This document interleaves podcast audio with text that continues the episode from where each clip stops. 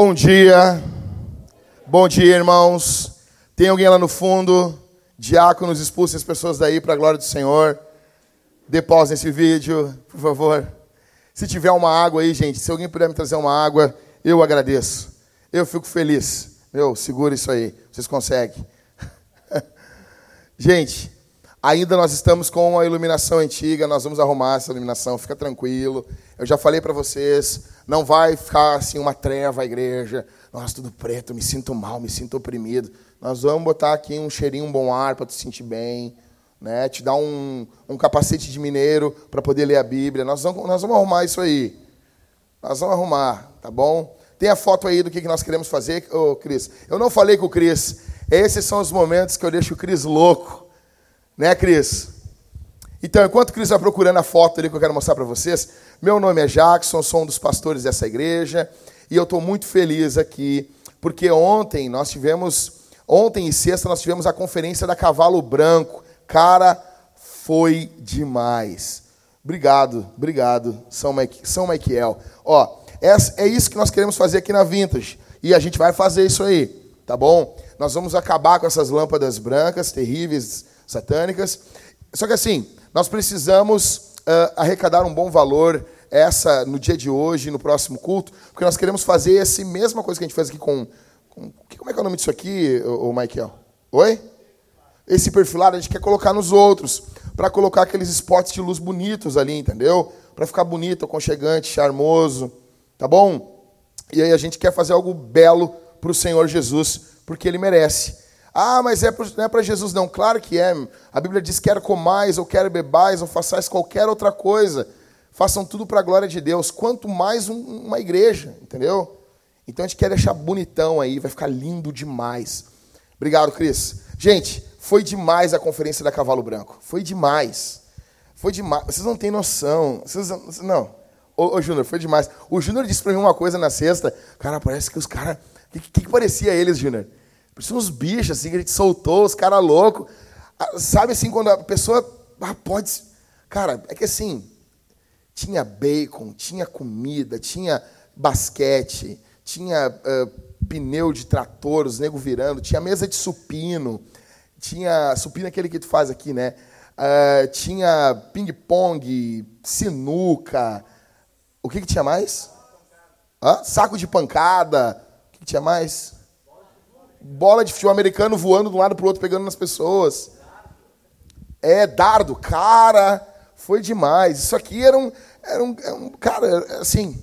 Então, cara, e depois, as palestras, o bate-papo sobre pornografia. O Robert manja muito disso, muito, muito, muito.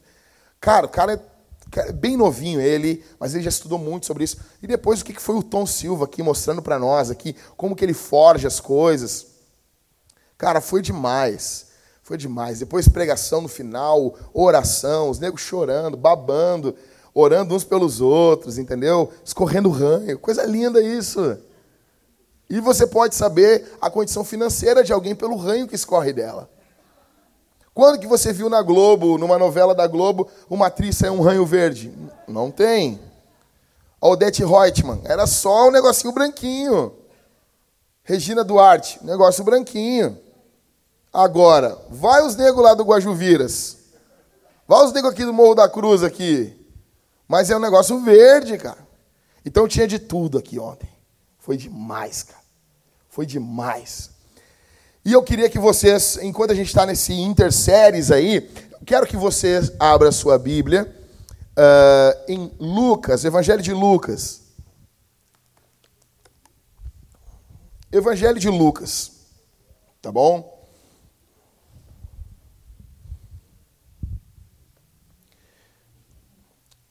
Evangelho Lucano, capítulo 14.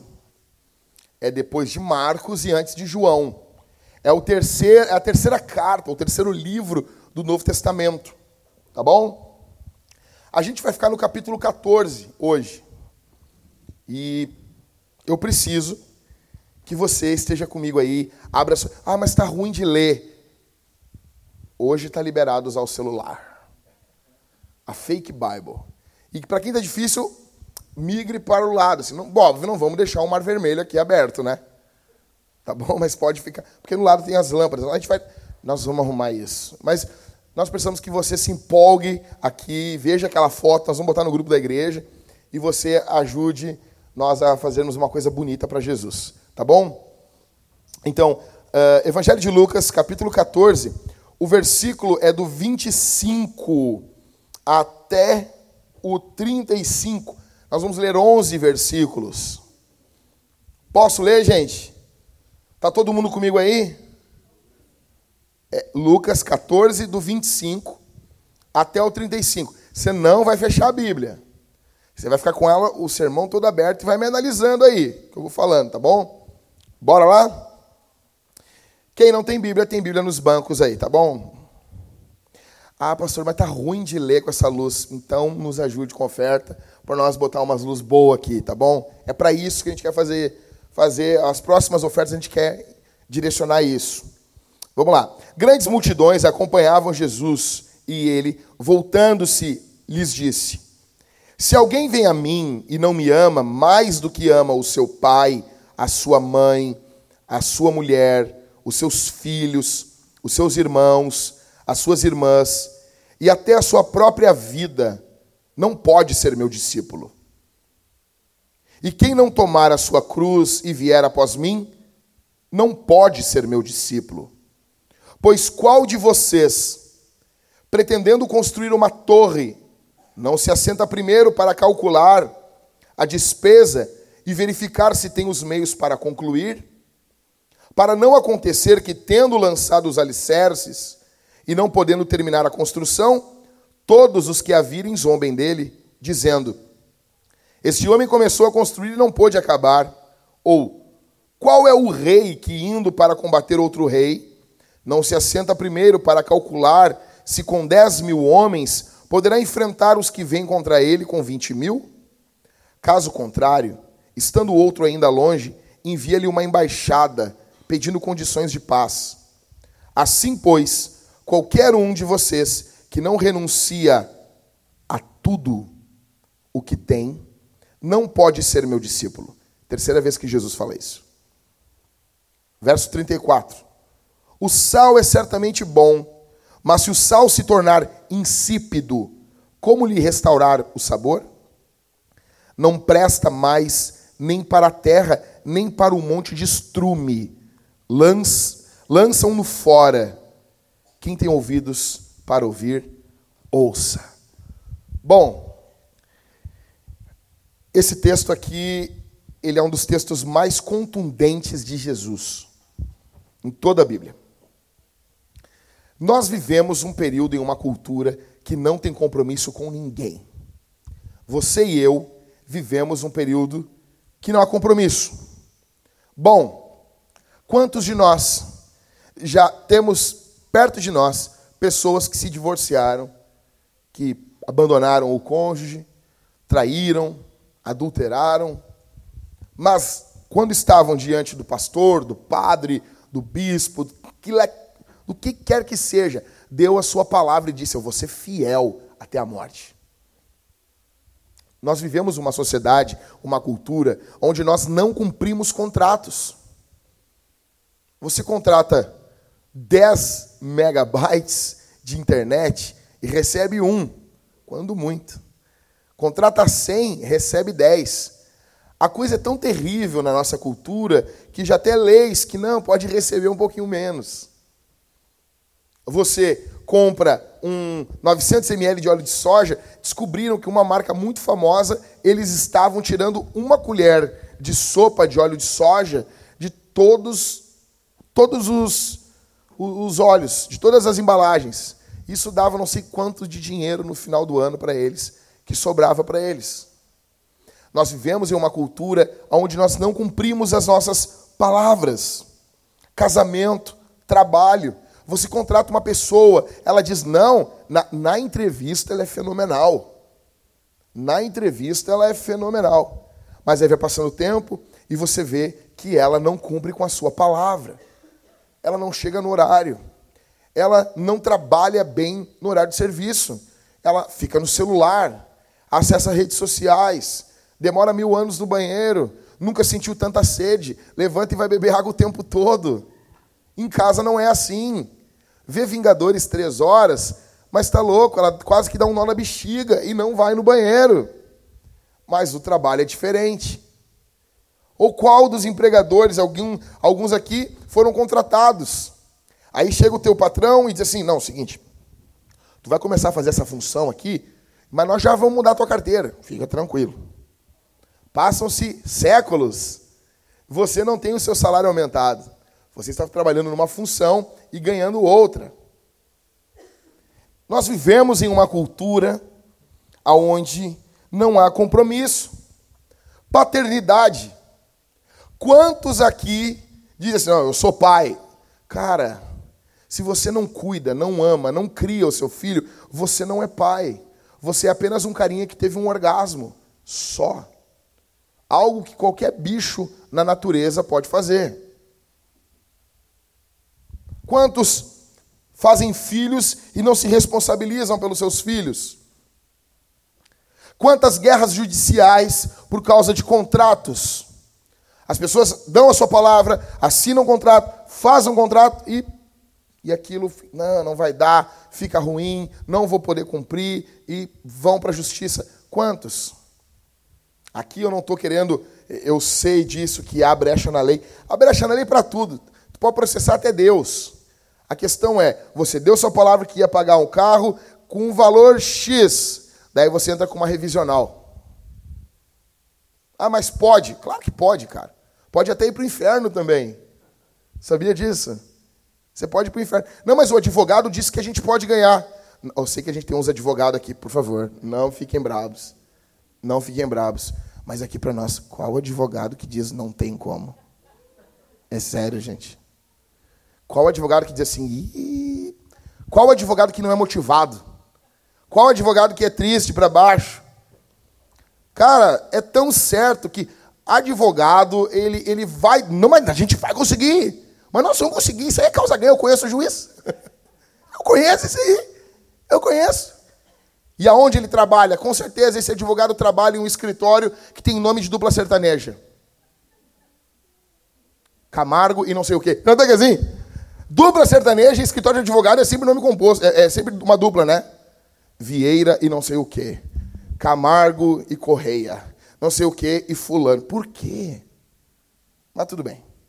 Ou seja, nós vivemos em uma sociedade que não há compromisso.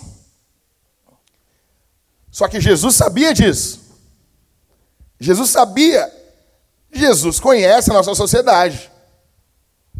Então ele está dizendo o seguinte: comigo a parada é diferente.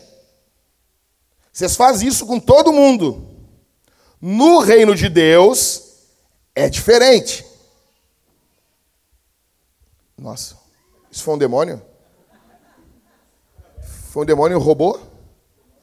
Que medo. Faz uma figa ungida aí que vai embora.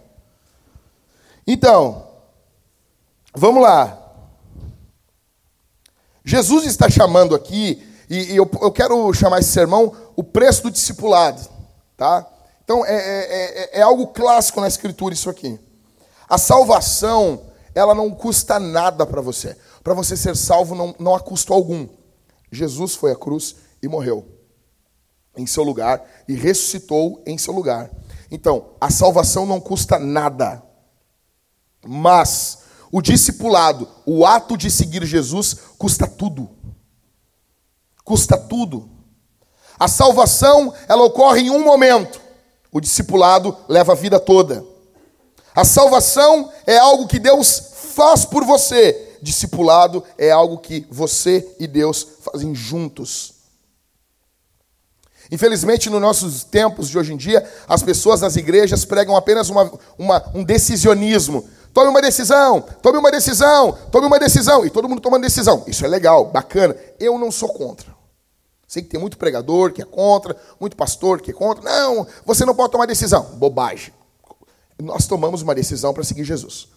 A questão é que essa decisão, às vezes, são só para conversão e não para o discipulado. Não para seguir Jesus dia após dia. O resultado dessas, dessas pregações decisionistas é que nós temos um monte de gente que confessa Jesus num dia, mas quando vem a primeira tempestade, elas abandonam o evangelho. Elas abandonam a igreja. Por quê? Porque as pessoas não dão a real. O que Jesus está fazendo aqui em Lucas capítulo 14, ele está mandando a real para o povo da época. Literalmente isso. Como diz o pessoal do Rio de Janeiro, o papo aqui é reto. Não tem curva.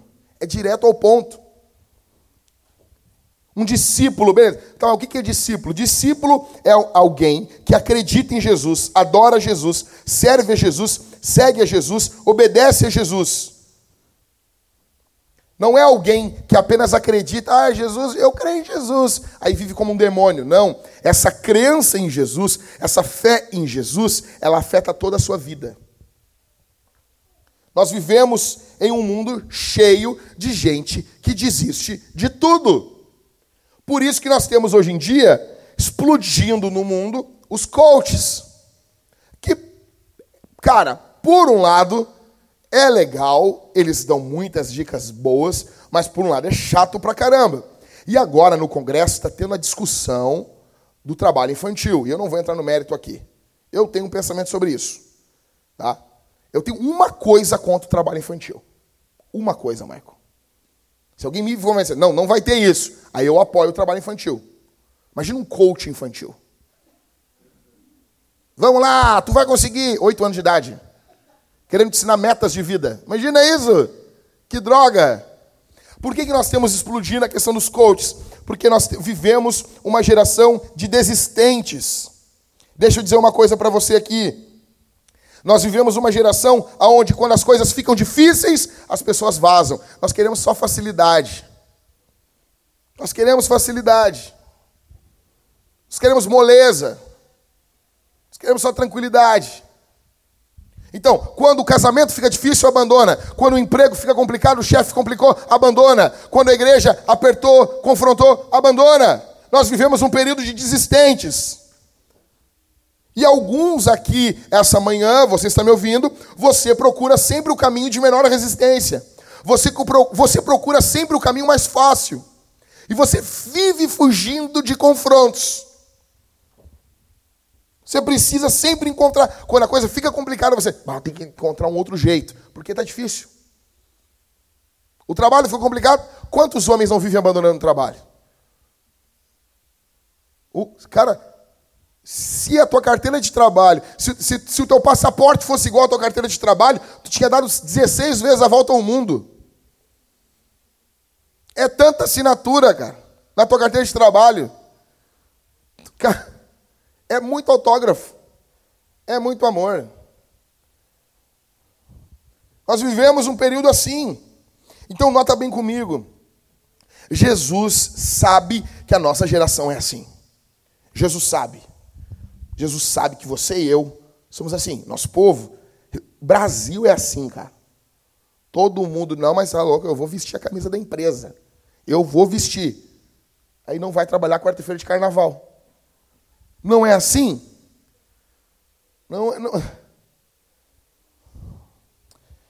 Olha comigo o verso 25.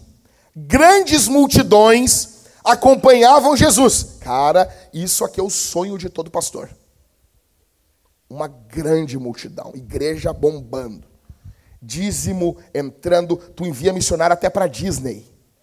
Os caras pregando o evangelho pro Pateta, falando de Jesus pro Mickey, fazendo o Donald fazer a oração do pecador. Isso é lindo demais. Trabalho missionário. As pessoas, cara, uma mega multidão, os negros enviando comida para toda Porto Alegre. É muita gente. Tá bombando, tá indo a mil a mil maravilhas. A igreja está lotada. Muitas multidões. Verso 25. O sonho de todo pastor. Todo pastor quer grandes multidões. Está tudo indo lindo. O Judas está, que é uma beleza, desviando dinheiro. Está feliz da conta. Está todo mundo alegre. Verso 25. E ele, voltando-se, lhes disse: Imagina isso. Jesus caminhando assim, tocando um rock maneiro, ele andando.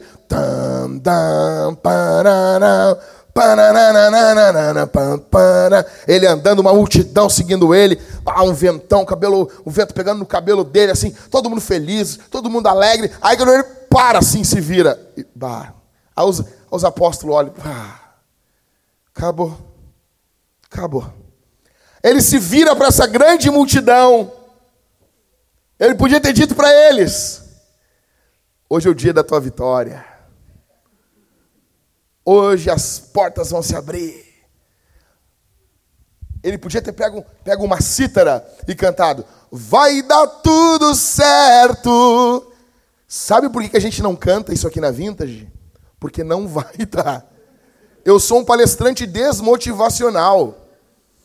Não vai dar tudo certo. Mentiram para você. Deixa eu dizer uma coisa. Mas eu sou lindo. É só a tua tia que diz isso. E a tua mãe. E olhe lá.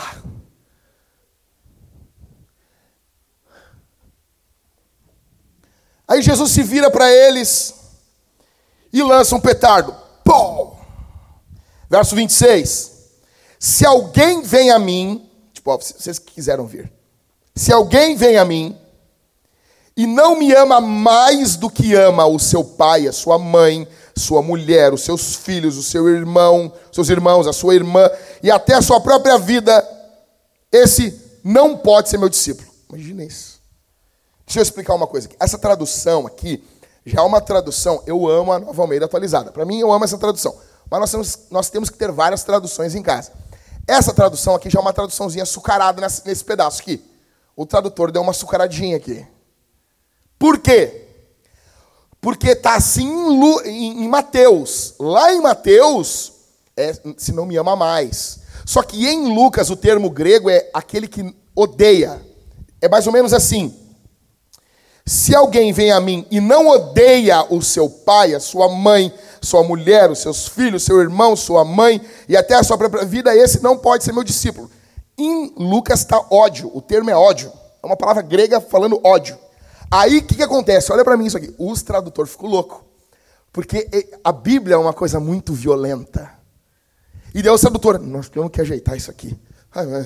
E daí quando eles lê Mateus, Mateus está lá, aquele que não ama mais. Então eles fazem uma leitura de Lucas usando o Evangelho de Mateus. Uma leitura lu lucana usando as lentes, as lentes mateana, para ser bem teológico. Então, aí eles leem Lucas com as lentes de Mateus. Aí eles jogam lá, na tradução aqui, a mesma coisa. E daí, umas traduções botam aborrecer. Né? Vocês já viram isso na Bíblia, né? Aquele que não aborrece, né? Daí dá. E aí?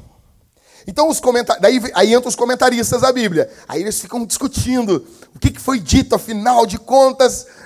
Cara, Vários comentaristas aliviam, não, não é odiar, não é odiar.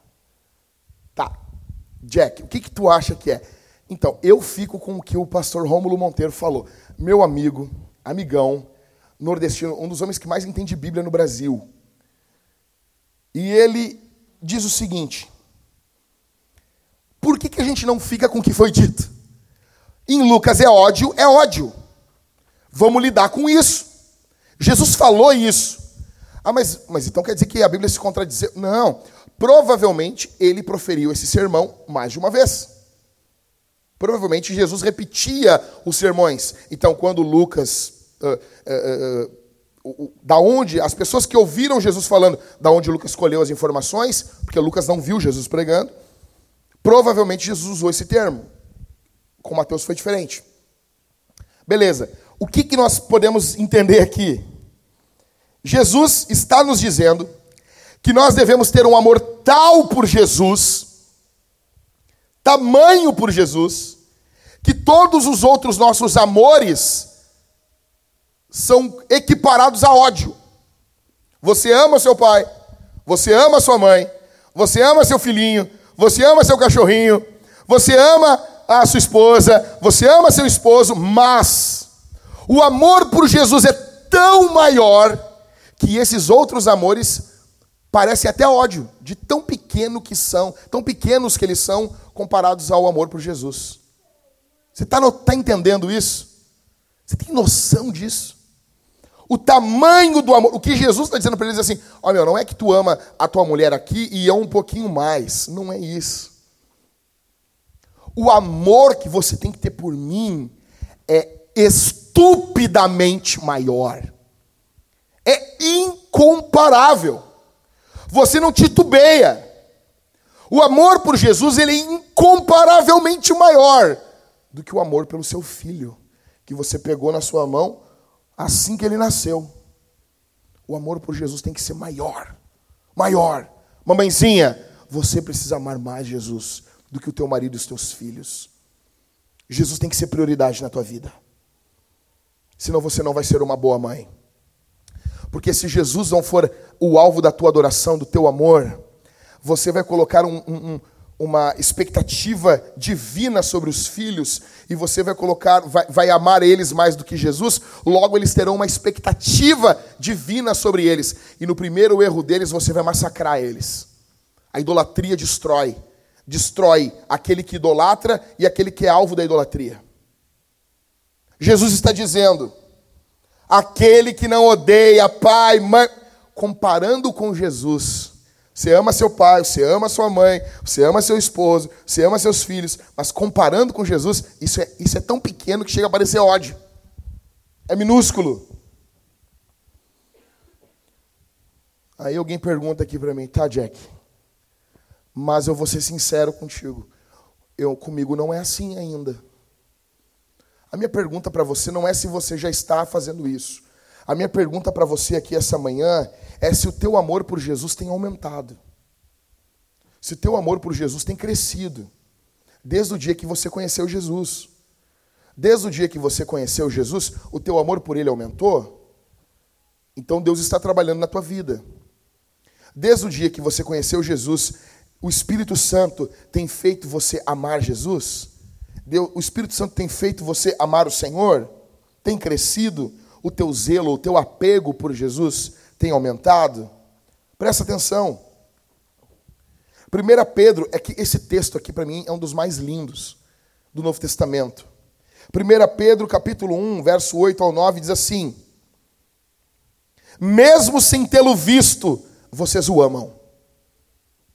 Pedro está dizendo, mesmo, ele está escrevendo para um grupo de, de igrejas que não viram Jesus. E ele está dizendo assim: mesmo sem vocês terem visto ele, vocês amam ele. Mesmo não o vendo agora, mas crendo nele, vocês exultam com uma alegria indescritível e cheia de glória, obtendo o alvo dessa fé, a salvação da alma. A salvação da nossa alma porque as pessoas eu quero ser salvo, eu quero, eu quero ir para o céu, não quero ir para o inferno. Tu vai para o inferno. Deus me, li, Deus me, não quero, não quero ir. Eu sei mais ou menos como é que é, porque a minha sogra mora comigo, pastor. Eu sei, lá vai ser terrível. Eu tinha uma vizinha, irmãos, ela era crente. Ela era da Deus e Amor, e eu não entendo porque que o nome daquela igreja é Deus é Amor. Se eles são tão rude, eu perguntei uma vez para um cara da Deus e Amor por que, que o nome da igreja é Deus e Amor e vocês são tão rude. E ele disse assim: é porque Deus é amor, nós não. nós não. Eu, tá bom. E eu tinha uma vizinha que ela falava com, com uma. Ela falava com uma propriedade do inferno que parece que ela tinha vindo de lá, cara. Então, aí você não quer ir para o inferno. Eu quero a salvação da minha alma. Pedro está dizendo: essa salvação ela é operada hoje por um amor intenso por Jesus, por uma paixão consumidora por Jesus. Negão, o céu, ele é lugar de gente apaixonada por Jesus. De gente que ama Jesus de forma transbordante. O céu, ele não, o céu não é um escapismo do inferno apenas. Também é, mas não é apenas isso. O céu é lugar de gente que ama Jesus. Então, eu pergunto, isso aqui está se tornando vida na tua vida? Isso aqui está se tornando verdade na tua, na tua caminhada? Você está vivendo isso? Você nunca viu Jesus, mas você o ama. Você não vê ele agora, mas você crê nele. E essa fé leva você a exultar com uma alegria indescritível. É assim? Então, em primeiro lugar aqui, que devemos fazer na caminhada do discipulado? Em primeiro lugar, que eu acabei de falar, amar mais Jesus do que tudo. Amar mais Jesus do que tudo e muito mais Jesus. Muito mais Jesus. Muito mais Jesus. Muito mais. Muito, muito mais. Você quer amar mais Jesus? Ande com quem ama.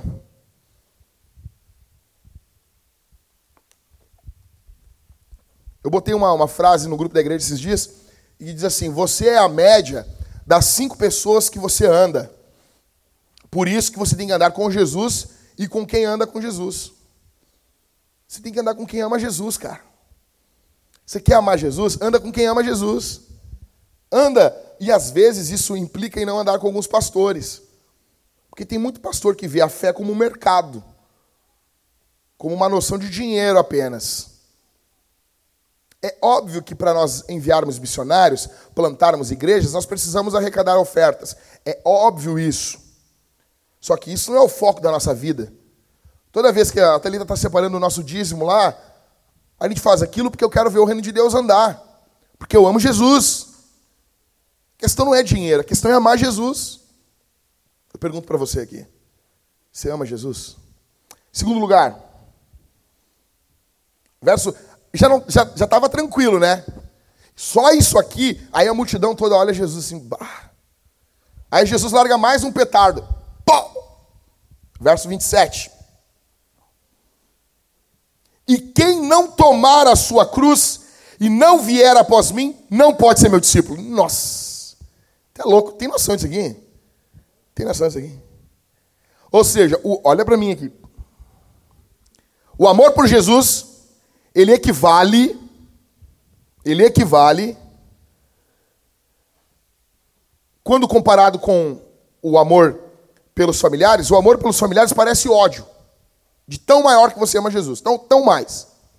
E segundo, Jesus diz: aquele que não tomar sua cruz e me seguir, não pode ser meu discípulo. Tome sua cruz. Tome sua cruz. A questão é, olha para mim aqui, gente. Vamos segurar a movimentação aí. A questão é a seguinte: os discípulos tinham visto já um homem tomar uma cruz e seguir um grupo de romanos. Jesus ainda não tinha ido à cruz. Jesus fala o que para eles? Aquele que não toma sua cruz e não vem após mim não pode ser meu discípulo. Então os discípulos já tinham visto alguns homens e eles sabiam que Pega isso aqui que eu vou falar agora. Eles sabiam que quando o cara pegava a cruz e, estava, e seguia um grupo de soldados romanos, Michael, ele não voltava nunca mais. Os discípulos sabiam que quando um homem carregava uma cruz junto a um grupo de soldados, quem estava vendo ele não veria mais, não tinha retorno. Não havia retorno algum, aquele cara não voltaria.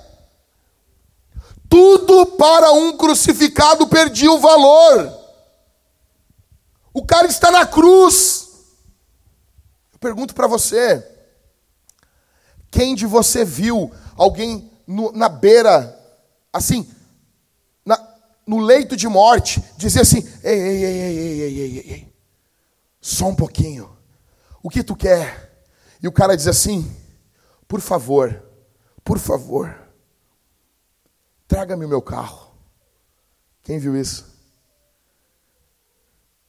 Traga aqui, por favor. Eu comprei um Clio. Rebaixei ele. Ele parecia uma tartaruguinha. Andando pelas ruas de Porto Alegre, quicando assim, uma tartaruguinha. Não, não, não, eu juntei dinheiro comprei uma caminhonete. Uma Hilux que levanta nas curvas. Eu amo essa caminhonete. Por favor, me traga aqui os boletos que eu paguei, eu quero olhar os boletos. Quem lembra disso num leito de morte? Quem lembra disso? Não, não, não, não, não, não, não. Por favor, com todo respeito, tragam, tragam os meus títulos de Harvard. Agora todo mundo se formou em Harvard, né? Todo mundo, todo mundo, todo mundo. Todo mundo, todo mundo. Todo mundo chuta ali na, na ali, todo mundo tem formado em Harvard. Os caras vendem num camelódromo ali uns. Todo mundo. O nego fez uma coisa, coisa de longe lá. Todo mundo quer. Todo mundo quer a faculdade, a universidade do reverendo Jack. De cara fundar a Harvard tem que ter um nome bala, né, meu? Jack Harvard. Que isso, cara? Um cara desse vai ser um vencedor na vida. Ele não, não nasceu para perder. Cara, imagina só qual é o nome do, qual é o nome do cara. Jack Harvard. Que isso? Estava vendo hoje de manhã, o Halisson me mandou a história do Sylvester Stallone. Imagina o cara tem um nome de Sylvester. Imagina, cara. Esse cara vai vencer na vida. Agora o nome do cara, Leôncio. Não vai dar, velho. Não vai dar. Não vai dar, Genivaldo. Não dá. Não dá. Desculpa se alguém conhece um Leôncio aí, um Genivaldo. Desculpa, gente. Desculpa, falei alguma coisa, vocês conhecem. Não estão se olhando. Ufa. Então, cara, naquele momento ali, quem chama, ah, eu quero, eu quero meu diploma, traz o meu diploma. Isso não tem valor no leito de morte. Entenda, para um crucificado, tudo perdia o valor. Como? Como que um crucificado vai levantar uma bandeira política? Como? Se as mãos estão crucificadas. É o crucificado e a cruz. Jesus está reforçando a coisa pela segunda vez. Tome sua cruz. Jesus não quer de você. Não, é, tem pessoas que dizem assim: ah, mas a igreja quer, quer, ela quer que eu dê um pouco do meu tempo. Cara, tá louco, rapaz. Tá louco. Você não entendeu? Vocês não entenderam. E, e deixa eu explicar uma coisa. Nós queremos, nós plantamos uma igreja para ser as verdas. Aqui, quando tu é guri, tem essa linguagem, as verdas e as brinca. Tu joga bolita, aí tem as verdas. As verdas é o quê? Se ganhar, tu ganha as bolitas do cara. E tem as brinca. As brincas, se tu ganhar, entendeu? Ah, não tem graça. Um amigo meu tava jogando e pau, ganhou. Cara, ele tinha, um, ele tinha uma lata de Neston lotada de bolita que ele ganhava. Ele enterrava no, no, no, pátio dele e ele foi passar as férias na avó. Quando ele voltou, tinha um cimento por cima que a mãe dele tinha feito. Ele se ajoelhou ali em cima e chorou. Não! Meu amigo, sério. A vida. Aqui não é as brinca, é as verda. A plantação da vinda, a gente está falando, a gente querendo isso aqui. Jesus, ele não quer apenas um pouquinho do teu dinheiro, do teu tempo e dos teus talentos, um pouquinho da tua vida, ele quer tudo. Ele quer você por completo. Eu não estou falando, ah, vou dar de todo o dinheiro para a igreja, não para com isso, que bobagem. Ah, então eu vou passar, vou viver o dia inteiro dentro da igreja. Não, o reino de Deus não está limitado aqui o momento cultico. Você vai viver para o reino de Deus em todo o momento, em toda a sua vida, todo o seu dia. Você está indo trabalhar para o rei. Você chega no seu trabalho, você antes de ser funcionária do patrão ali, você é funcionária de Jesus. E você vai trabalhar naquele local como se fosse para Jesus. Você chega para comer uma pizza, você vai pegar a sua carteira e você vai ver assim, Jesus, eu vou pegar aqui o teu cartão de débito, porque o cartão de débito é de Jesus. Toda vez eu pego assim, vou gastar isso aqui, eu vou pegar o cartão de débito de Jesus, porque é de Jesus o meu dinheiro. Vou pagar por fulano, óbvio. Jesus, per... ah, o fulano não tem. Fulano não tem. Eu tô louco para comer uma pizza com cream cheese, porque brasileiro ama cream cheese. Você notou isso? Nós pegamos as receitas do mundo todo e nós botamos cream cheese no negócio. É o povo que mais usa cream cheese. E com certeza tem gente aqui louca por cream cheese. Só eu falei cream cheese, você, cream cheese. Vai ter nego que vai botar cream cheese no chimarrão uma hora dessa. Cara, cara, não existe cream cheese em sushi, porque os, os japoneses são burros. Ah, mas tu quer saber mais do que eles? Claro! Afinal de contas, a gente é BR. Então, cara, nós amamos cream cheese, toca cream cheese em tudo. Daí tu quer comer uma pizza com cream cheese. Aí o teu amigo não tem. O irmão, teu irmão, irmão, tu abraça a mão, tu, tu dá a mão para ele, canta, canta junto com ele, ora por ele, ele não tem. Daí tu tem que comprar aqueles dois sabores, três sabores desmaiado, que é mais barato para os dois comer. Daí tu como com cream cheese sem esse demônio junto. Ou como com esse satanás aqui feliz, indignado. Uma pizza de calabresa aí. Triste. Sem cream cheese. Ou seja, Pergunta para Jesus, o dinheiro é dele. Jesus, o que, que o senhor faria? What would Jesus do? O que Jesus faria? É óbvio, cara, que Jesus ia sentar, ia comprar a pizza mais barata ia comer junto com os discípulos, porque o que importa mais é comunhão. É comunhão. Agora, deixa eu dizer um negócio aqui. Se você não abre mão de um sabor de pizza, se você não abre mão da porcaria de um filme legendado para ver dublado com quem não consegue ler rápido, você quer dizer que quer morrer por Jesus? E como tem, velho? Aí a gente está indo ver um filme, às vezes, com. Mas isso desde o começo da vinda. Aí sempre tem o cara. Aí é dublado. Aí é dublado. Cara, eu vou dizer um negócio para vocês assim. Deixa eu dizer uma coisa. Eu tenho implicância. Eu, eu não gosto de filme dublado. Mas a minha raiva é tão grande com quem faz isso que daí eu forço para gostar do negócio.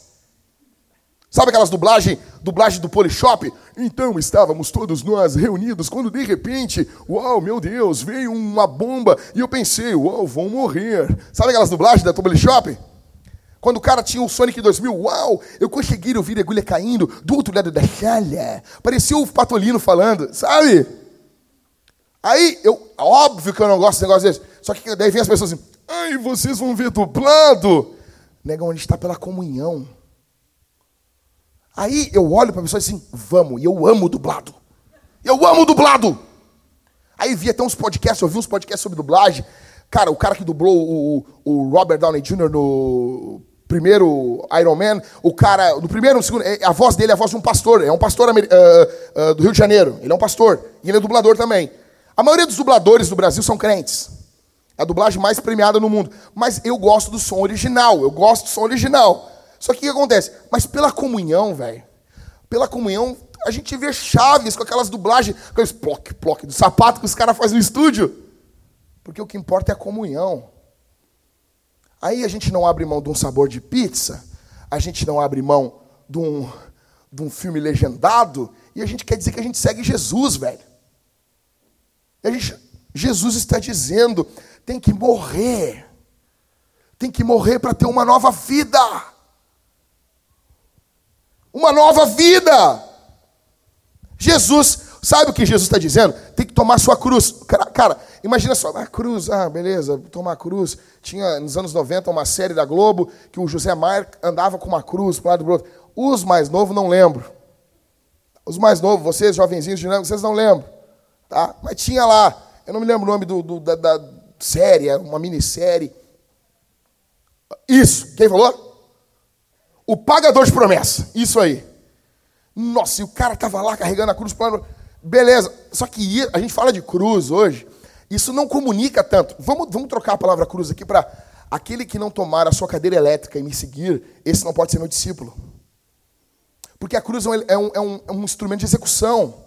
O que Jesus está convidando seus discípulos, ele está convidando eles para morrer. Você tem noção disso aqui? Jesus está dizendo assim: vinde a mim e morram, porque eu sou a vida. Jesus é a vida. Jesus é a vida. Então todo o resto é morte. O convite de Jesus é radical. Jesus é muito radical. Mas não é radical. Nós não somos radicais. Nós botamos uma camiseta escrito Jesus. E nós, uou, a igreja é muito radical. Pintamos as paredes de preto. Nós somos, ah, nós somos cool. Não. não, Chambliss. Não. Não. Jesus está chamando os caras para morrer. Tome sua cruz em segundo lugar, então. Você quer seguir Jesus? morra. Morra para você. Morra. Alguns sonhos pode ficar de pé, pode, mas outros têm que morrer. Tem que morrer. Sabe o que, que eu fico mais indignado? Quando eu falo para algumas pessoas, as pessoas acham que pastor não é gente. Aí eu falo assim, ao cara assim, pô, cara, tu não vem no culto aí domingo aí, meu. Ah, pastor, não, dia dos pais, vou visitar meu pai, né? Ah, pastor não tem pai. Pô, dia das mães. Pô, o cara não veio no culto dia das mães. Não, pastor. Eu tenho que cuidar da minha mãe, né? É, eu não tenho mãe. Eu sou o quê? Eu sou um cocô aqui, então. E, e deixa eu dizer uma coisa. Às vezes. Uma vez eu estava conversando com o pastor Rafael Ribas, e ele, ele foi jogador profissional. E ele. Entendeu, né, Hellis? Porque para comentar de futebol, tem que ter sido jogador. Os homens entenderam essa piada. Então, assim, cara, e é que o Ribas sempre usa esse argumento. Não, cara, que para comentar isso aqui tem que ter jogado. Aí ele exclui todo mundo, né? É fogo, né? Imagina o cara, o cara fez um carro. Não, não para falar de carro tem que ter feito um carro. Aí ninguém pode falar. Não pode falar de roupas, tu não costura. O que é isso? Isso é ridículo. Mas beleza, tudo bem. O Ribas é meu amigo, ele faz isso. E, mas... e ele disse um negócio pra mim assim, cara, quando eu estava jogando futebol lá no Mato Grosso, estava jogando futebol lá, e quando de repente eu, ele tá, começou a ler uns livros de filósofo, filósofo, e ele disse assim, bah, cara, eu olhei para aquilo, eu disse, nós somos macaco. Aí os caras, como assim macaco? Meu, nós somos um macaco de circo. E o jogador, como assim, cara? Ô meu, a gente treina a semana toda, a gente dá duro pra gente jogar no sábado, no domingo. Os caras vêm aqui beber, ficar olhando para nós, rir da nossa cara ah, e xingam a gente. Nós estamos fazendo graça pros caras. Daí disse, ó, eu larguei isso aqui, tô indo embora. E os caras nem pensavam, não, nada a ver. Seguiram ali. E deixa eu dizer uma coisa. Às vezes eu me sinto um macaco de circo pregando para vocês. Porque eu falo, falo, falo e as pessoas não, não entendem. Eu falo e eu tenho que depois conversar depois do culto. Eu tenho que reforçar algumas coisas. Eu falo e eu recebo uma notícia na terça-feira que o cara tratou mal a mulher, tratou a mulher que nem um demônio. E eu fico pensando, o cara não entendeu. Eu falo e eu fico sabendo que, de novo, de novo, o jovenzinho que eu estou ajudando, ajudando, ajudando, ajudando, ajudando, ajudando, ajudando, ajudando, de novo ele está na pornografia. Eu, eu me sinto um macaco, um macaco de circo. Eu estou aqui pregando para nada. E vezes eu tenho vontade. Eu falei para minha esposa mais de uma vez isso. Se eu tenho vontade de ir para meio de uns índios pregar o evangelho. Largar, largar a vintage, ir embora. Embora. O que aconteceu? Fui. Deixo só um videozinho para vocês aí. Ó, oh, um abraço. Larguei. Vou pregar o evangelho onde ninguém conhece Jesus. Vão valorizar. Às vezes eu me sinto assim. Peraí, cara. Jesus está falando aqui para você morrer.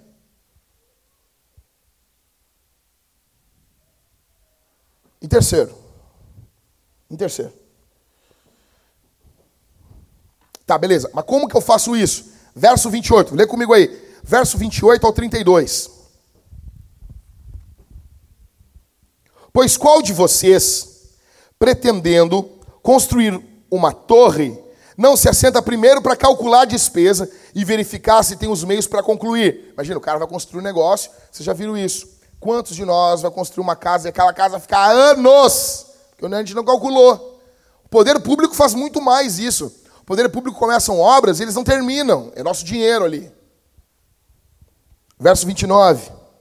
Para não acontecer que, tendo lançado os alicerces e não podendo terminar a construção, todos os que virem zombem dele, dizendo: Esse homem começou a construir e não pôde acabar. Verso 31. Ou qual é o rei que, indo para combater outro rei, não se assenta primeiro para calcular se com 10 mil poderá enfrentar os que vêm contra ele com 20 mil? Ou seja, o que, que Jesus está falando aqui? Verso 32 também. Caso contrário, estando o outro ainda longe, envia-lhe uma embaixada pedindo condições de paz. O que, que Jesus está falando nisso aqui? Ele usa dois exemplos. O exemplo de um cara que vai construir uma torre. O cara não calcula. O cara, não, é vida louca. Vamos construir isso aqui. Não calcula. Começa a fazer o um negócio e não tem grana para acabar. Fica aquela obra acabada e as pessoas passam rir da cara. Olha ali, ó. Ê, trouxa. Trouxa. Começou e não terminou. Aí tem outro. O cara tem 10 mil, 10 mil soldados e o outro vem vindo com 20 mil. Cara, nós não somos 300. Não vai dar manda uma embaixada e pede, ó, oh, por favor, levanta a bandeira branca. O que, que Jesus está falando? Em terceiro, tudo isso deve ser feito de forma calculada. Jesus está dizendo: vocês têm que amar mais a mim. Segundo, tome a sua cruz. Em terceiro, ele está dizendo: calculem isso. Calculem. Calculem. Avaliem. Vocês devem medir, comparar, pensar não faça nada precipitadamente. Cara, qual a razão de tudo isso? Porque Jesus parece. Vocês não acham assim, lendo isso aqui, não parece que Jesus está dificultando as coisas? Parece que ele está estreitando mais, a, a porta já é estreita, ele está estreitando mais ainda. Será que ele está desencorajando os caras? Não. Mil vezes não. Jesus não quer nenhum seguidor imprudente, é isso que ele está fazendo. Ele está deixando claro. Não, negão, olha para mim aqui. Jesus podia muito bem só falar assim: ó, não quero, não quero, não quero vida louca comigo. Não quero, não quero. Ó, deu a palavra, vai cumprir. E deu, e seguiu. Não, mas ele para, ele fala uma, ele fala duas, e ele fala três vezes. Ele repete o que ele está falando. Ele não quer nenhum seguidor imprudente. Por quê? Porque Jesus não está atrás de fã. Quem aqui se lembra? Aquele clássico vídeo do, das fãs do Restart chorando. Vou reclamar muito no Twitter. Quem se lembra da antiga? Imagina, aquela, imagina aqueles caras, aquelas gurias, ter 30 anos hoje. Pô, isso aqui é uma, uma forma de sacanagem, assim, né? Não sei o quê. Oh, eu vou xingar no Twitter. Não sei o quê. Vocês já viram isso aí? Tem um. Não me lembro quem é. A guria era fã não sei de quem. E de repente ela não sou mais fã dele. Rasga o, o cartaz assim. Do Neymar, né? Eu não amo mais isso aí. E rasga, rasga o cartaz assim. Jesus não quer isso, cara. Jesus não está atrás de fã. Jesus não está tá atrás de um fã-clube. Ele não quer uma torcida organizada, empolgada. Não! O que, que Jesus quer então, pastor? Jesus quer discípulos. Jesus quer seguidores. Eu pergunto para você: quem é você quando as coisas ficam ruins na tua casa? Quem é você quando o gerente do banco te liga dizendo que a coisa não está boa? Quem é você quando a crise bate no teu casamento? Quem é você quando as coisas não estão como você queria? Quem é você quando tudo está desmoronando? Que cristianismo sobra? Que vida com Deus sobra? Mas Jesus continua. Pô, pesado isso aqui, né? Uma grande multidão, Esmeraldino. Imagina. Era só seguir, partir para o abraço e dominar. Roma, e era nós. Mas não, Jesus se vira. Verso 33. Aí ele dá a quarta paulada dele. Assim, pois, qualquer um de vocês que não renuncia a tudo o que tem, não pode ser meu discípulo. Aí Jesus dá uma outra paulada: renunciar a tudo. Deixa eu explicar uma coisa para vocês. O Novo Testamento ele foi escrito em grego. E a palavra tudo no grego, ela corresponde a tudo em português. Tudo no grego é tudo. Tudo. Eu fiz o meu trabalho. Tudo é tudo. Aí Jesus fala aqui: assim, pois, qualquer um de vocês que não renuncia a tudo o que tem, não pode ser meu discípulo. Terceira vez que ele diz isso: não pode ser meu discípulo. Que, por que Jesus está falando três vezes a mesma coisa? Cara, ele quer deixar uma coisa clara. Vocês não concordam comigo? Ele quer deixar uma coisa bem clara aqui. Ele quer que todos calculem. Ele quer que você sente, escute, calcule e depois siga a ele de forma alegre, sabendo, não como um abobado. Estamos seguindo Jesus. Não! Ele quer que você siga ele sabendo o que está ocorrendo. Sabendo o que está ocorrendo. Ele quer que você entenda o que está ocorrendo. Você precisa renunciar tudo. O dinheiro não pode te ter. A tua família não pode te possuir. Os bens dessa terra não pode possuir você os ídolos da nossa geração, o ídolo de uma carreira, que tudo isso são coisas boas, mas isso não pode possuir a tua vida, não pode possuir o teu ser. Teus filhos não podem lhe possuir.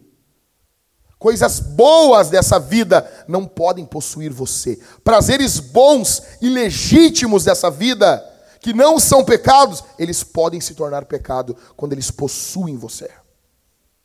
Jesus está querendo que você e eu renunciemos os nossos ídolos.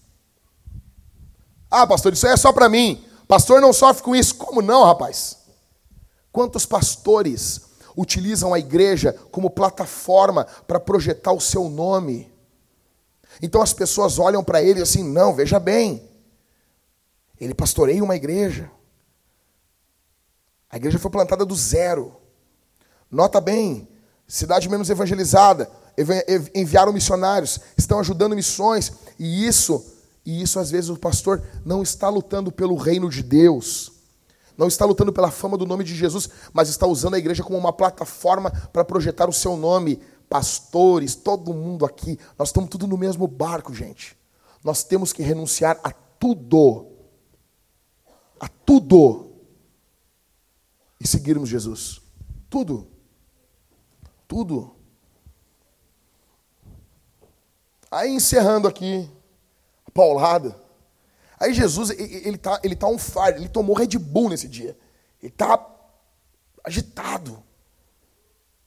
Aí ele pega e fala, verso 34. A coisa já estava tranquila. Aí no verso 34 ele diz assim: O sal é certamente bom. Ó, Jesus não gosta de coisa sem sal. Entendeu? Não, mas nós comemos sem sal, porque nós sentimos o sabor da coisa. Jesus, não, Jesus, não, sal é bom. Tu já sabia que Jesus é contra tirar o sal dos restaurantes. E se Jesus chegasse lá agora, lá comendo meio-dia, ali, vai no Bourbon e diz, me vê um coisinha de sal aí. Mano, mas não é verdade isso. Está aqui Jesus dizendo, o sal é bom. Ele gostava. Mas se o sal for insípido, ou seja, perdeu o sabor. Como lhe restaurar o sabor? Como? Não presta mais nem para a terra, nem para o monte de de que lançam-no fora. Quem tem ouvidos para ouvir, ouça. Aqui Jesus está dando para nós, em último, qual é a condição daqueles que rejeitam o discipulado. Eu estou falando, o cara vai pegar, o cara. Não, não, vem, ou vem de forma, sabe assim, vem muito alegrinho para a igreja. Eu vou dizer uma coisa, eu não conheço às vezes as pessoas. As pessoas chegam aqui, vai, pastor, que legal essa igreja, não sei o quê. Pastor. Uma vez chegou um amigo do Liscana aqui, não, eu, eu vou seguir Jesus, e eu vou fazer a catequese, isás, isás, e eu vou comer um sanduíche de presunto, e eu vou, vou estar junto com a igreja, o que, que precisa? Eu vou seguir vocês, eu vou ajudar a pintar, eu vou ajudar a varrer, eu vou não sei o quê, eu olhei pro cara e disse, hum, como diz Goiano, desconfia, eu não, não, não, não, não. Eu, que legal, muito felizinho, muito Parecia um Bambi pulando. Eu, não. Não. Parecia um torcedor de São Paulo. Eu disse, não. É, não. Aí no outro culto ele não veio. Daí não veio mais. Não veio. Sumiu. Sumiu. Até hoje, até hoje. Não veio mais. Eu descobri que está numa outra igreja. Deve ter chegado lá e zaz, zaz, zaz, zaz. Quando a pessoa vem muito feliz, eu não conheço a pessoa. Ah, tem pessoas que estão sempre felizes, sempre alegres. A Suzana, por exemplo. Está sempre alegre? Entendeu? Ela deve chorar sorrindo. Entendeu? Não sei. Eu não sei, assim, na boa, deixa eu falar uma coisa. Eu já falei isso pelas costas da Suzana. Tu falou pelas costas? Falei, falei pra Thalita. Ah, amor, deve irritar tanta alegria, né, amor? Coitado do Éder, né? É muita alegria. A pessoa acorda, bom dia, good morning, sunshine. Sabe? Ah, nossa, nossa. Ah, eu, sei, se eu sou o Éder, eu dou um bem dormido, bem dormido, bem dormido, bem dormido. Fazer um jogo de silêncio. Mas assim, mas assim, a, a Suzana não me assusta, eu conheço ela. Agora, a pessoa que eu nunca vi na vida, ela vem toda feliz, saltitante e alegre. Eu, digo, hum, eu desconfio. Ah, mas não pode. Eu, eu, eu desconfio. Cara, Jesus agora, no último aqui no encerramento, ele está dando a, a, a, a, condição daqueles que rejeitam o discipulado. Eu vou falar isso aqui mais semana que vem. Mas aqui só dando uma passadinha por cima. Se, presta atenção, eu estou no final do sermão, é muito fácil você perder a atenção. Então, dobra atenção. Se as condições do discipulado não forem levadas a sérios, não for, se essas condições elas não forem levadas na seriedade que Jesus está dando, o que, que vai acontecer? Os discípulos se tornam inúteis. É isso que Jesus está falando. Se tudo que Jesus falou aqui, amar muito mais a Jesus, tomar a sua cruz, renunciar tudo, calcular, se você não fizer isso, você se torna inútil como um sal sem sabor. Você tem noção disso? Aí eu pergunto para você: a gente não vê um monte de gente inútil na igreja? Falando sério mesmo. Eu estava conversando com, com o Rodrigo, pastor Rodrigo. Acabou ontem, nós estávamos lá em casa, acabou a conferência. Aí o Rodrigo disse assim: Jack, eu sinto que na nossa igreja a gente tem. A gente é bem extremista nas coisas. Nós temos uns caras extremamente envolvidos com a missão. Envolvidos. E nós temos uns caras que fazem a deles. Uns homens que fazem a deles. Então tem uns caras aqui que estavam envolvidaço na missão. Acabou a conferência, uma galera foi embora, eles nem perguntaram: precisa de algo? Ficou os de sempre o pessoal seguiu a sua vida. Eles vieram, alguns homens aqui da igreja, consumiram um produto. Ou seja, quando eu vou no Cinemark, eu não pergunto, eu estou saindo do Cinemark, eu não pergunto, tem que juntar as pipoca? Eu não, não faço isso. E eu tenho que comer pipoca que nem gente educada. A Thalita um dia vai comprar aquele negocinho, aquele negocinho, aquela pinça para comer. Eu não vou, cara, eu vou resistir, Cauê. Ela, não, tu come que nem um jureque, ela fica louca comigo. Mas está escuro e ninguém está vendo. E ela fica louca. Daí assim, mas eu estou no, no, no eu, eu, Cinemark, óbvio que cai pipoca ali. Daí eu, eu não pergunto assim, tem que juntar as pipocas? Vai ter alguém que vai fazer. Porque eu consumi um, um, um negócio, eu sou consumidor ali. Aí eu estou caminhando, eu vou num lugar, eu estou consumindo. Aí eu vou comer alguma coisa, é um monte, o cara vai comer. Cara, o que, qual é a tua experiência de ir num, ah, num McDonald's da vida? Tu vai ver um monte de caixa, caixas, caixas. Aí tu desempacota assim tudo, tudo, tudo, tudo e.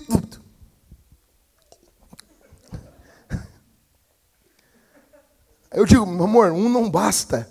Aí ela diz, mas tu come demais. Eu disse, amor, mas é só caixa. Aí tá aquele monte de caixa, pacote, entendeu? Caixa. Aí tu pega aqueles ketchup que tu não consegue abrir. Por quê? Alguém me diz por quê? Não, agora tem que ter uma tesourinha. Mas as crianças se cortam. Aí tu tá com aquele monte de. Tu não pergunta pro cara. Tu precisa. Brasil é assim, né? Brasil, mão de obra é muito barato. Então, tu levanta ali e sai. Aí eu pergunto para você. Com essa mentalidade consumidora, nós viemos para a igreja. E daí a gente consome. A gente senta aqui e consome uma música. Aí a gente consome uma oração. A gente consome a ceia, a gente consome alguém que ora por nós. A gente vem e ou, os membros, como eles dão o dízimo, eles acham que assim, eu estou dando o dízimo, a oferta, alguma coisa, eu estou pagando para que me para que me proporcionem serviços culticos. Estou pagando para que eu receba serviços litúrgicos. Então eu levanto a bunda, consumi e vou embora. Só que aqui não é o Cinemark. Aqui não é o McDonald's. Aqui é a igreja do Deus vivo, coluna e baluarte da verdade. Jesus chamou um povo para espelhar a pessoa dele para a cultura, e nós estamos em missão. Jesus está dizendo para os discípulos o quê? Quem quem não se compromete é igual a cocô. Não, mas beleza. Não falou isso aí. Olha o que Jesus falou, cara. Não presta nem para nem para terra, nem para estrume. Não serve nem para cocô. Cocô ainda tem uma serventia para tu usar nas plantas. Estrume, não vai fazer nada em cima das plantas da tua mãe, por favor. Não é o teu. Então não presta para nada. Jesus está dizendo, nem para isso. Imagina isso, cara. Você não presta para nada. Nós não vemos pessoas inúteis na igreja? Está aqui o porquê que temos gente inútil. Está aqui. Porque não calcularam. Não tomaram sua cruz. Jesus é apenas um detalhezinho. Sabe, as pessoas veem assim, ah, eu tenho um amigo meu muito querido, pastor. Só falta Jesus. Bah, então falta muita coisa, hein?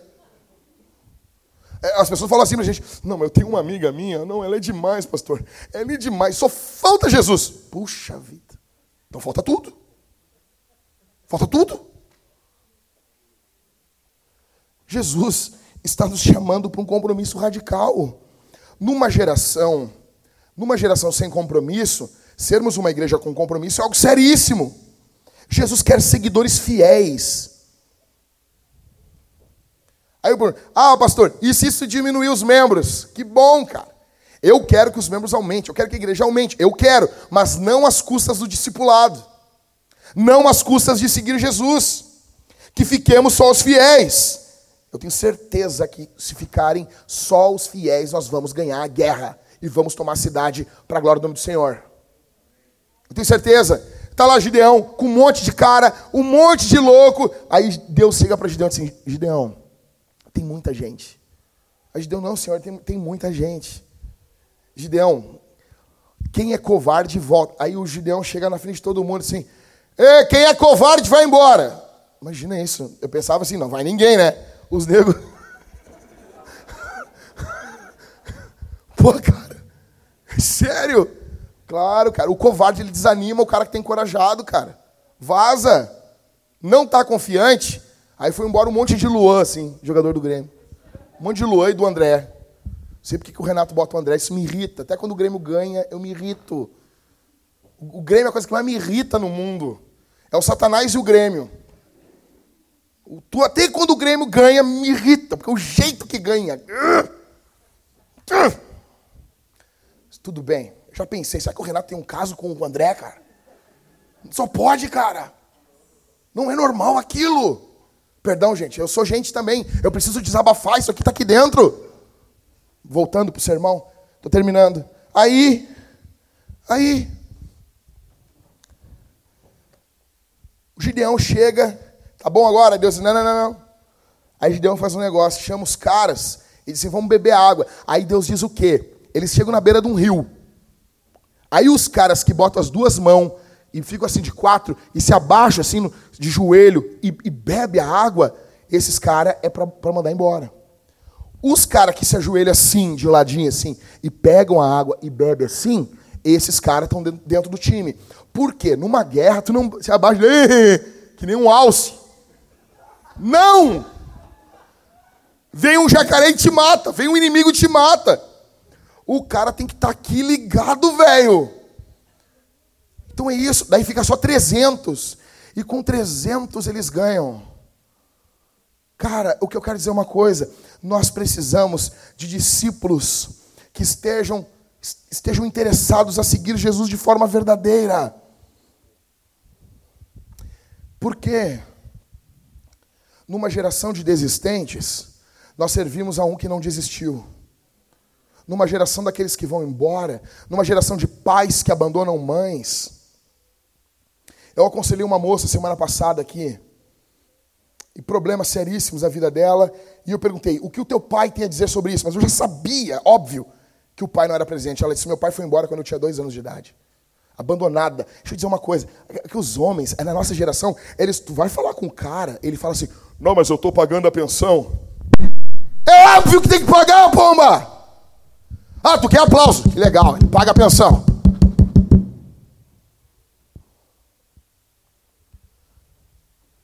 Não importa se você dá dinheiro, você abandonou a sua mulher, você abandonou seus filhos, você é um cocô.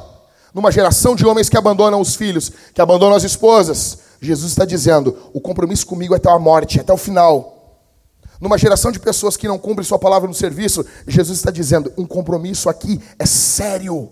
Numa geração que, ah, não gostei do que o pastor falou, vou para igreja, vai agora já, porque eu vou, eu vou te perturbar. Eu vou te perturbar. Primeira vez eu vou te perturbar com o evangelho. Eu vou falar umas coisas do evangelho, tu vai dizendo. Umas coisas que eu vou te perturbar é porque eu sou perturboso. Entendeu? Eu vou pecar, eu vou, eu vou falar umas coisas, eu vou passar dos limites. Eu vou, bafa, ah, o Jack, eu vou te pedir perdão. Tenho que me aturar. É vida, é vida cristã. Eu vou ter que aturar você também. Eu também, eu também te aturo. Ah, mas eu tenho que aturar o pastor, mas eu também te aturo. Eu aturo, aturo um montão de gente. Então, assim, se você. Qualquer coisinha já muda de igreja, por favor, não volta mais. E não vou dar o meu dinheiro. Mas nem queremos, não te pedimos, por favor. Gasta tudo isso aí. Dá lá pro Valdomiro. Não queremos, cara. Nós queremos gente que siga Jesus. Que ame Jesus. Jesus está procurando seguidores. Jesus está procurando adoradores. Jesus está procurando caras que vão seguir Ele, mulheres que vão seguir diante de tudo. O mundo está caindo, está sendo tudo destruído. Minha vida está um caos, mas eu estou de pé, de pé, de pé, porque aquele que me mantém de pé, ele é poderoso, e eu estou seguindo Jesus. Ele quer isso. Cara, deixa eu dizer uma coisa: os, os meteorologistas dizem que o mundo está acabando. Está acabando. E eles falam que nós estamos destruindo o mundo com sacolas. Eu não entendo isso. Canudos e sacolas. O mundo já teve situações climáticas, bombas, terremotos, uma bomba atômica na Segunda Guerra Mundial. Tem, nós temos, cara, vulcões, tsunamis. Mas o inimigo do mundo são as sacolas. Ok, ok. Salve as tartarugas. Ok, ok. O Diego tem que ter trabalho, é biólogo. Ok, ok. Não sei para que serve uma tartaruga. Estou brincando, serve para muita coisa. Serve para Deus, serve para Deus. Deus fez ela para o Senhor. Nós temos que cuidar da criação. Ok. Digamos que o mundo esteja acabando mesmo. Vai ter um, um meteoro aqui vai destruir tudo. Que nem Krypton. Ah, destruir tudo. Cara, deixa eu dizer uma coisa. Se tiver o fim do mundo marcado por domingo que vem, ao meio-dia, sabe o que eu vou estar fazendo aqui às 11? Eu vou estar pregando. Cara, você pode vir para o culto. Eu vou estar pregando, cara. Eu vou estar com a Bíblia aberta que nem louco, assim, ah! Puf, caindo aqui, ah, Jesus! Ah, puf, caindo tudo aqui, Jesus, Jesus! Eu vou estar pregando, porque a palavra de Deus, ela é poderosa. E o que você precisa num leito de morte, o que você precisa minutos antes de morrer, o que você precisa nos últimos instantes da sua vida é crer no Evangelho, é crer em Jesus. Jesus Cristo veio ao mundo, ele não nos abandonou. Ele veio, ele seguiu o plano do Pai. Então ele agora ele chama seguidores que o sigam. Eu quero orar nesse momento. E eu queria que você fizesse o que Jesus está falando aqui, não o que eu estou fazendo. Não o que, não, não, não, não, não. Nós vamos orar aqui. E eu quero que você calcule. E se você dissesse, não, é demais para mim, por favor, nos fale isso. Não minta para nós.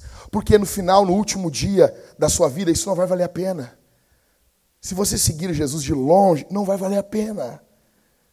O compromisso é radical. Sabe por quê? Porque no pecado todo mundo é radical. Os caras vão usando cocaína, eles usam até morrer, eles dão a vida no vício. Quando os caras estão afundados em pornografia, eles se afundam, se afundam, se afundam, se afundam. Quando o cara é adúltero, ele se afunda no adultério. Quando o cara é ladrão, ele se afunda no roubo. Cara, por que, que nós vamos ser comedidos com Jesus? Não, temos que ter sabedoria. Por quê? Por quê? Tu é fanático? É óbvio que sim. É óbvio que sim. Claro que sim. Porque o mundo é lotado de fanáticos. Eu sou por Jesus. Eu sou por ver Deus restaurando vidas, transformando vidas, levantando casamentos, transformando homens. Eu quero ver mulheres alegres me procurando depois do culto, dizendo: Pastor, o meu marido é outro, ele mudou. Deus fez uma obra na vida dele, eu quero ver isso. Sou fanático por isso. Eu sou fanático por plantar igrejas onde não tem igreja, porque, como diz o John Piper, nós precisamos exaltar o nome de Jesus aonde ele não está sendo exaltado. O, o fundamento de missões é isso. Por que, que queremos plantar uma igreja lá no meio dos muçulmanos? Por quê? Para bater de frente com os muçulmanos? Óbvio que não. Por quê? Porque lá Jesus não está sendo adorado. E ele tem que ser adorado. Porque lá não está tendo louvor. Lá não está tendo adoração. E nós precisamos louvar aqui, começamos aqui. Eu me reuni com o time que ia servir aqui hoje. Eu, eu garanto, que, eu digo para vocês que eu não fiquei cuidando vocês, estava aqui no meio. Mas uma coisa que eu falei para minha esposa, quando a gente canta digno de glória, e tem uma parte que fala assim, levantemos nossas mãos. E a gente canta com as mãos abaixadas. A hipocrisia já começa aí. Como é que tu canta com a boca uma coisa e não levanta as mãos? Levantemos com as mãos no bolso. Levantemos nossas mãos para teu nome exaltar. Com, com as mãos no bolso. Daí é quando. Não, vamos levantar. Ah, força. Ah, ah, Levanta a mão tipo miss. Sabe? Para não balançar a pelanca embaixo. Minha irmã, minha irmã, outro faz tríceps. Ô azar, levanta a mão, tu tem a pelanca, a mulher tem, acabou. Levanta tuas mãos a Jesus. Tem que ter adoração, fervor no nosso meio. Jesus nos chama para missão, discipulado, seguir Ele. Por quê? Porque Ele veio. Vamos orar? Vamos ficar de pé? Eu quero que você responda o que foi falado aqui. Você vai responder esse sermão. Como que você vai responder? Você vai responder o sermão de três formas aqui no culto. Aqui no culto, de três formas. Em primeiro lugar, você vai participar da ceia ou da comunhão. Eu não gosto do nome ceia, eu gosto do nome comunhão, porque já exemplifica bem o que é. Ou, ou se você quiser chamar de, de ceia, santa ceia, né? tem que chamar de santo batismo também. Santa ceia, ou ceia, ou comunhão. Tá bom? Nós vamos participar. Como aqueles que são crentes, cristãos, são batizados, congregam em qualquer igreja. Você vai sair do seu lugar. Quando a banda estiver cantando, você vai fazer um corredor aqui. Os irmãos que vão estar orando aqui, eles vão fazer orações específicas. Que a Isabela já passou para eles, né, Isabela? Eles não vão orar. Quem vai orar aqui na frente vai fazer uma oração. Senhor, abençoe ele. Não é uma oração por toda a vida. Ó Deus, cura a frieira, cura. Não, não. Se tu está com muita vontade, eu tenho vontade de orar pela frieira do fulano, chama ele para o culto. Vem cá. Orar pela tua encravada. Aqui é uma oração. Senhor, abençoa, meu irmão. Passa para ser. Nós temos muita gente. Tá bom? Você vai vir à frente. Você vai pegar o pão. E você vai molhar o pão ou no vinho ou no suco. O vinho está no cálice bronze. O suco no cálice dourado. Você vai comer e beber de Jesus. Se arrependa dos seus pecados. Peça perdão ao Senhor. Examine-se e depois participe do pão. Segunda forma que nós vamos responder, nós vamos ofertar. Nós vamos dar nosso dinheiro, nossas riquezas, nossas finanças. Não é resto. Não é o dinheiro da tua comida, não é o dinheiro do teu aluguel, não é o dinheiro dos remédios do teu filho. Esse dinheiro nós não queremos. Deus não quer. O que Deus quer? Tem uma parte do teu salário e do meu, de todos nós, que é para os projetos de Deus nesse mundo. Nós estamos mostrando que o dinheiro não tem poder sobre nós. Nós vamos ser generosos aqui e fora daqui. Ai, eu, eu, pastor, eu prefiro muito mais comprar um rancho.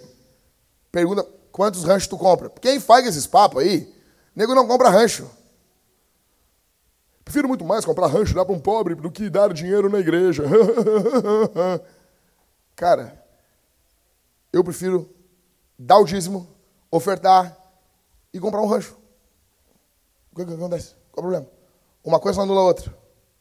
Você vai trazer suas ofertas para os projetos de Deus no mundo. Qual, qual, o que a igreja quer fazer? Ah, botar umas luzes. Não, não, não. Nós queremos mudar o mundo. Nós queremos mudar o mundo. Nós queremos, em menos de um ano, começar uma próxima igreja. Ah, mas já tem muita. Tem pouca. Tem pouca. Tem pouquíssima. Nós temos que nos preparar para um grande avivamento. Como isso? Precisamos de muitas igrejas, porque vai chegar um dia em que todas as pessoas irão na igreja no domingo. Se todo mundo de Porto Alegre resolver na igreja, não tem igreja. E as que tem, tem muita igreja ruim em Porto Alegre também. Nós precisamos plantar igrejas de verdade. Então o seu dinheiro é para os projetos de Deus. E terceiro, nós vamos cantar. Quando você serve Jesus, você é vocalista de uma banda de rock. E você canta no domingo. Se apresenta domingo. Quem é a plateia? Jesus.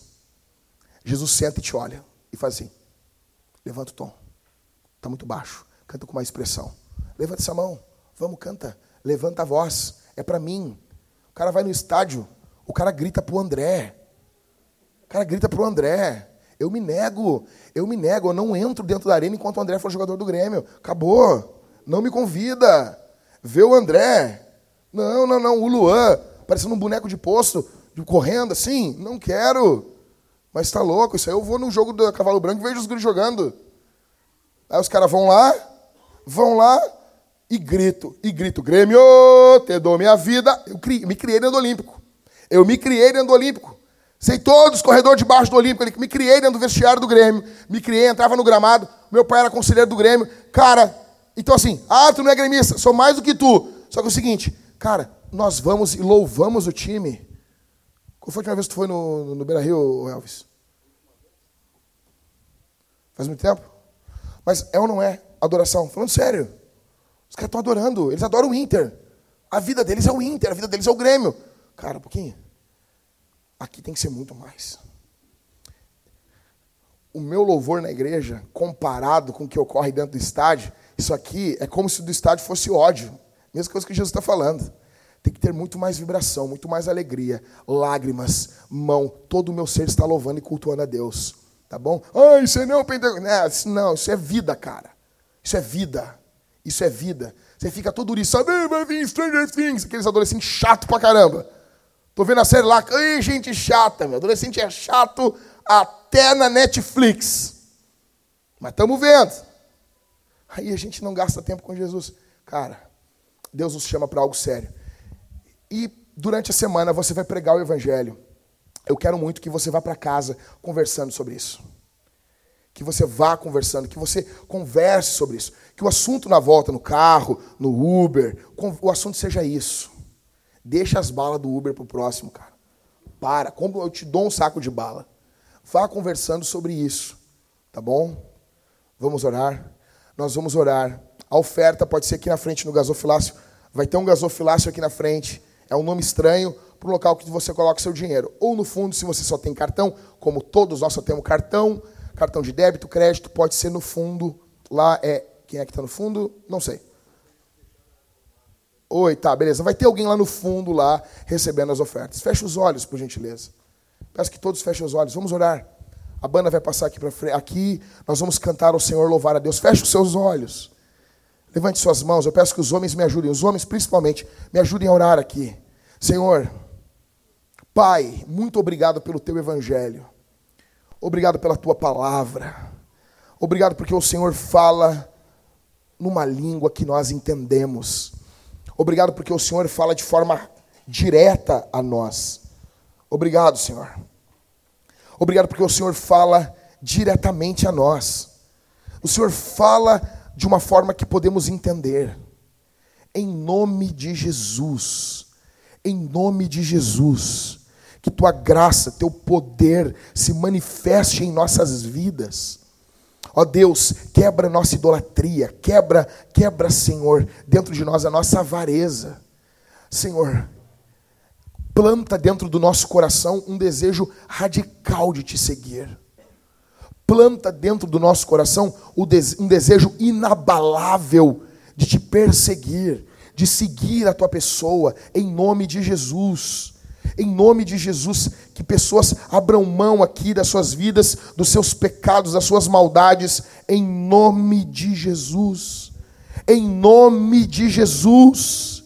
Que o teu espírito pegue aquilo que eu falei de forma imperfeita e coloque dentro da vida dos teus filhos de forma perfeita, em nome de Jesus. Em nome do Senhor Jesus.